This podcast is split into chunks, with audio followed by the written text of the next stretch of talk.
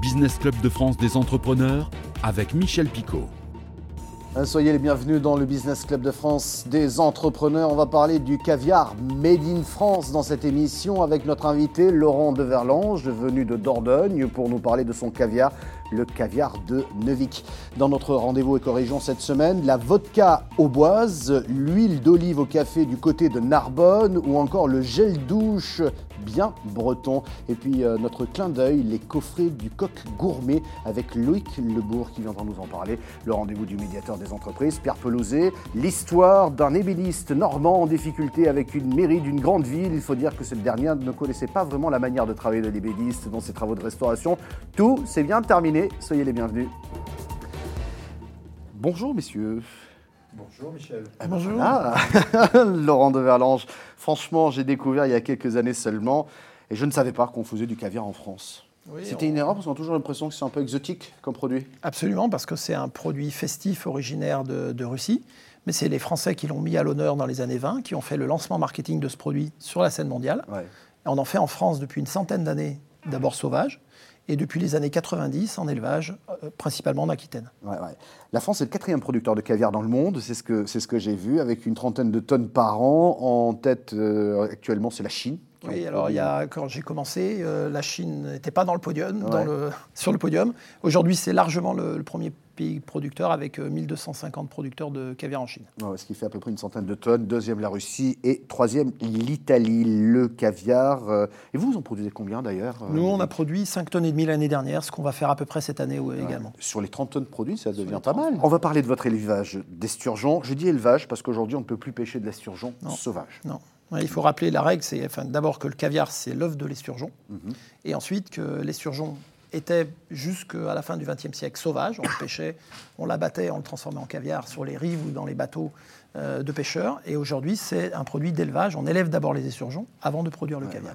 Donc vous, vous les élevez à Neuvik, en Dordogne. C'est ça. Euh, que représente cette, euh, cet élevage? Vous avez combien de poissons? Ça, ça, donne quoi? Parce qu'il faut quand même produire tous les ans, même s'il faut attendre 7 ans pour le poisson. C'est ça. C'est un petit peu comme des, forestiers qui plantent des arbres pendant 20 ans avant de récolter les, les troncs. C'est ça. Donc avec l'esturgeon, c'est un peu la même chose. C'est le même système. Donc déjà, c'est de l'agriculture. Hein. on est dans le, dans le luxe, mais dans l'agriculture.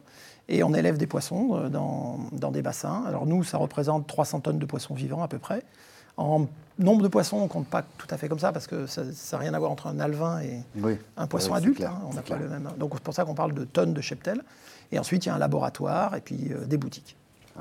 Alors, vous avez créé euh, votre entreprise en 2011. Vous exportez dans 28 pays, euh, deux boutiques, une à Neuvik, une, une à Paris, et bien entendu euh, le, site internet qui vous permet donc de, vendre à distance.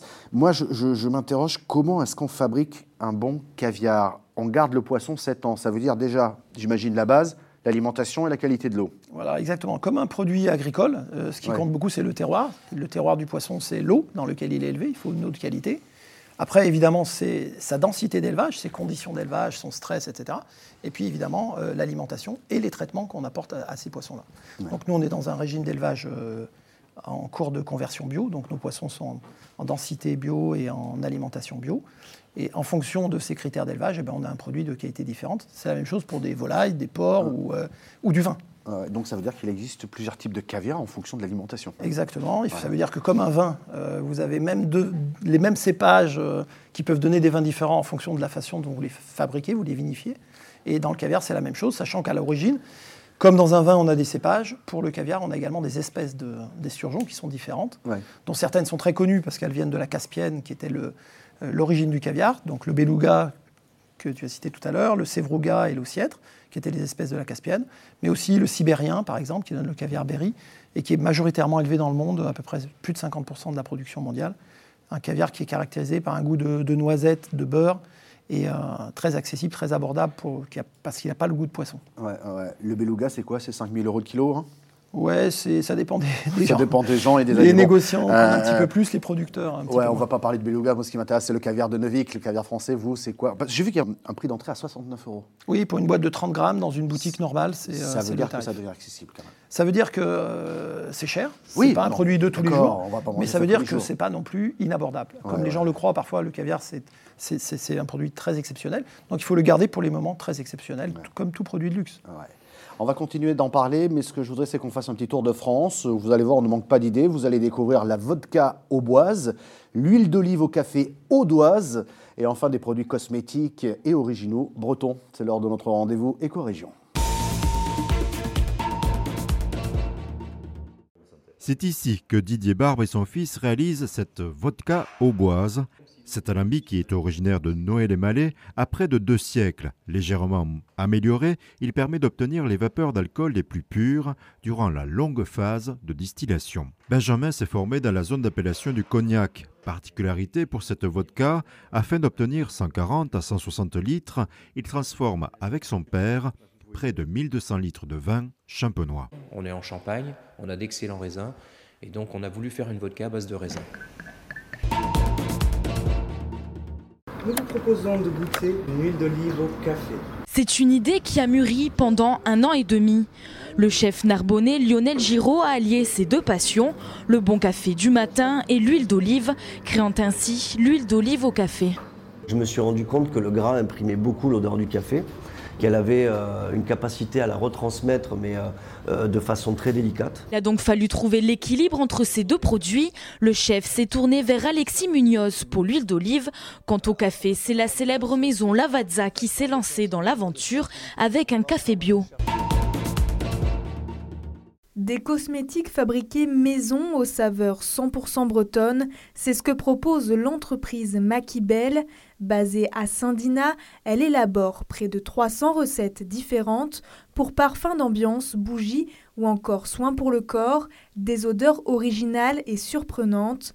L'entreprise propose des gels douche au lait ribot, caramel au beurre salé et même au Queen Amman, un produit qui fait fureur.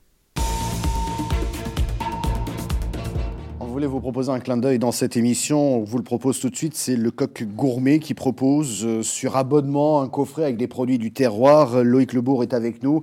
Euh, vous allez proposer de l'huile d'olive au café. Ça vous a intrigué, ça? Je vous ai vu regarder euh, ces images-là. Pourquoi pas Pourquoi pas? Le, Coq Gourmet, ça peut, ça peut justement contenir l'huile d'olive au café. Notre promesse est simple. Pour une trentaine d'euros, vous avez chaque mois 7 produits de 7 producteurs et de 7 régions différentes.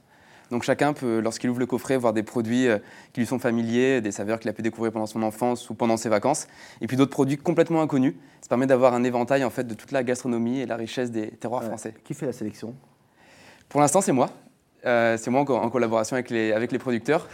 du, haut de ses 25 ans. Je trouve ça génial. Moi, c'est remarquable parce que vous vous intéressez à ce qui fait la richesse finalement de nos territoires moi, je suis passionné de gastronomie depuis, depuis toujours. Je regardais euh, comment se faisait le kouign-amann dans toutes les boulangeries de Douarnenez sur, euh, sur YouTube. J'ai pu aller les voir justement parce que c'est quelque chose que je compte mettre dans une, dans une des box. Donc voilà, on travaille uniquement en circuit court avec les producteurs euh, qui, qui, nous contactent aussi via le site internet pour nous faire découvrir leurs produits. Quand j'ai un peu de temps, je vais les voir. J'aimerais bien le faire plus en 2020. Pour l'instant, c'est c'est très chargé. Mais voilà, chaque coffret, pour l'instant, j'essaye qu'il ait, un sens. Ah, ça s'appelle donc le coq gourmet. Voilà, ça c'était le clin d'œil, mais j'avais envie de le faire parce que voir cette jeunesse qui s'intéresse un petit peu à notre, notre patrimoine gastronomique, c'est toujours intéressant. Euh, Laurent de Verlange, on va revenir au, au caviar, si vous le voulez bien. D'abord, comment vous êtes tombé dans le caviar, vous? Enfin, si j'ose parler comme ça, parce que c'était pas du tout votre métier à la base. Non, c'est vrai, je suis pas tombé dedans hein, quand même. Non, vous n'êtes pas tombé dedans, vous êtes décidé un beau jour de, pratiquement tout quitter pour se retrouver en Dordogne et dire bah, je, vais, je, vais, je vais lever des esturgeons. C'est ça, exactement, mais c'est pas un mauvais choix parce que la Dordogne, euh, je le conseille à tout le monde, c'est un super département où les gens sont hyper accueillants et on vit très bien. Donc euh, j'en suis ravi. Et puis euh, c'était ma passion de vouloir élever des poissons depuis que j'étais tout petit. Et je suis pas tombé dans le caviar, mais je suis souvent tombé dans les bassins des poissons qu'on élève, parce que le, quand même, il faut rappeler, hein, la base du produit, la base du, travail, c'est quand même l'élevage du poisson. Et, cela explique aussi le prix. Hein. On, a dit, on a vu tout à l'heure que vous aviez des prix accessibles, 69 euros les 30 grammes, ça reste jouable. Mais c'est un énorme boulot qui est derrière. Oui, d'abord, euh, il faut élever les poissons pendant toutes ces années, les nourrir, si possible, le mieux, le mieux possible, évidemment. Et puis euh, ensuite, il faut le transformer. C'est pareil, la transformation se fait à la main. Bien évidemment, j'en profite pour euh, dire qu'on fait une petite partie de notre production en caviar. Le reste, c'est du poisson, des soupes, des rillettes, mm, mm. des filets marinés à l'huile, etc., qui rentreraient très bien dans la box du, du coq. Ah bah voilà, bah, Mais ça veut dire que vous aussi vous cherchez ce que vous pourriez proposer autour du caviar. Quoi. Voilà, exactement. On fait beaucoup d'autres produits autour du caviar et également euh, même des produits dérivés industriels comme de la colle à partir de la vessie natatoire des mm. surgeons ou des produits cosmétiques à partir euh, de la gonade des mâles, de la peau avec euh, le collagène, etc. Quels sont vos projets aujourd'hui? Nos projets sont de plusieurs sortes. D'abord, le développement du retail, donc avec des boutiques et des restaurants, avec un premier, une première boutique qui ouvre en décembre à Bordeaux, et qui se transforme en restaurant à partir de février. Euh, et qui s'appelle Caviar de Neuvic. Qui s'appelle Caviar de Neuvic Bordeaux, tout simplement. voilà. Et puis on compte ouvrir euh, ces boutiques qui sont des, on appelle des comptoirs, c'est-à-dire à la fois des boutiques et des restaurants, dans trois grandes métropoles européennes d'ici les trois prochaines années. Hmm. Et puis on a également un gros projet industriel de fumer notre esturgeon sur place. Donc on est en cours de construction d'un fumoir avec euh, l'extension de nos laboratoires pour proposer du poisson fumé à partir de, de nos productions également et élargir un peu notre gamme. Merci, c'est l'heure du rendez-vous du médiateur des entreprises. Une histoire cette semaine, Pierre Pelouzet, une histoire d'un ébéniste et d'une grande mairie. Ils ne se comprennent pas tout simplement parce qu'ils ne savent pas comment l'un et l'autre travaillent. Absolument, une histoire un peu emblématique de médiation et qui en plus, la somme de ces histoires a fait qu'un jour la réglementation a évolué et donc je pensais que c'était intéressant de la raconter. C'est effectivement un ébéniste qui devait travailler pour une mairie sur la rénovation d'un musée. Donc c'est un métier d'art, un métier magnifique. Simplement, dans le cahier des charges traditionnel de cette mairie, il y avait 5% d'avance sur le marché. Et pour les bénistes, ça s'est vite avéré impossible parce que acheter le matériau du bois noble, toute la préparation, etc., avec 5%, c'était impossible. Donc retard, difficulté, incompréhension. Et puis un jour, ça finit par bloquer. Cet ébéniste a saisi le médiateur des entreprises on a pu faire venir non seulement le responsable financier, mais aussi le responsable opérationnel de la mairie. Et on est même allé plus loin, on leur a fait visiter l'atelier de l'ébéniste. Et là, ils ont compris. Ils ont compris qu'avec 5%, ce n'était pas possible, que ça bloquait. Et du coup, on a pu faire évoluer le marché, passer de 5 à 20% et débloquer le sujet, faire avancer les choses. Et donc, on est sorti par le haut. Et aujourd'hui, cet ébéniste, bien sûr, a fini ce marché et on a pris d'autres avec cette mairie et avec d'autres. Et en plus, sur le gâteau, la somme de toutes ces petites histoires a fait que quand on a fait remonter tout ça petit à petit, la réglementation sur les marchés publics aujourd'hui, bah, pour tous les marchés de l'État, le minimum maintenant d'avance pour une PME n'est plus de 5, mais maintenant de 20%. Et donc, vous voyez, tout le monde peut en profiter. Je pensais que c'était important de partager ça avec tous ceux qui peuvent l'entendre aujourd'hui. Merci Pierre Pelouzet, merci Loïc Lebourg, merci Laurent Deverlange, caviar de Neuvik. Gardez bien ce nom, c'est un caviar made in France. Cette émission est disponible en replay vidéo sur le site de votre chaîne euh, locale ou sur le site de l'émission. Elle est également disponible en podcast audio sur toutes les bonnes plateformes et même à la radio depuis peu. Merci de votre fidélité, à très bientôt.